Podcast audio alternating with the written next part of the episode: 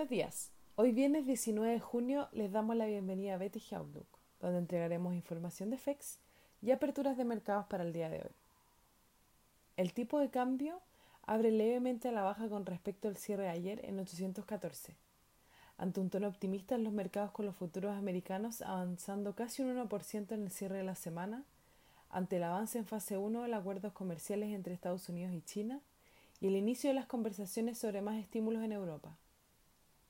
El Eurostock 50 sube más 1,35% y ya se cerró la jornada con avances de más 0,55% en el Nikkei y más 1,34% en el SCI 300 chino. Las materias primas se benefician del tono del mercado con el cobre subiendo más 1,84% y el petróleo más 3,04%. China dio un paso adelante en la reconciliación con Estados Unidos y anunció que planea apurar el ritmo de compras de bienes agrícolas provenientes de Estados Unidos para cumplir con la fase 1 del acuerdo comercial, impulsando el sentimiento positivo de las bolsas. El gigante asiático ha comprado solo un 13% del objetivo en los primeros cuatro meses.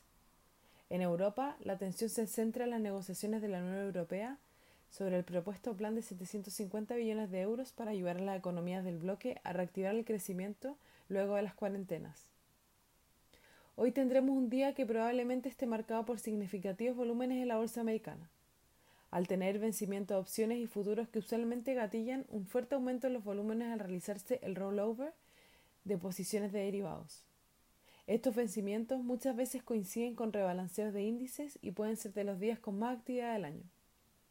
En cuanto al virus, Texas reportó un nuevo récord de casos y las hospitalizaciones continúan en aumento mientras que México también registró un récord de nuevos infectados y Beijing publicó nuevos casos cancelando cientos de vuelos.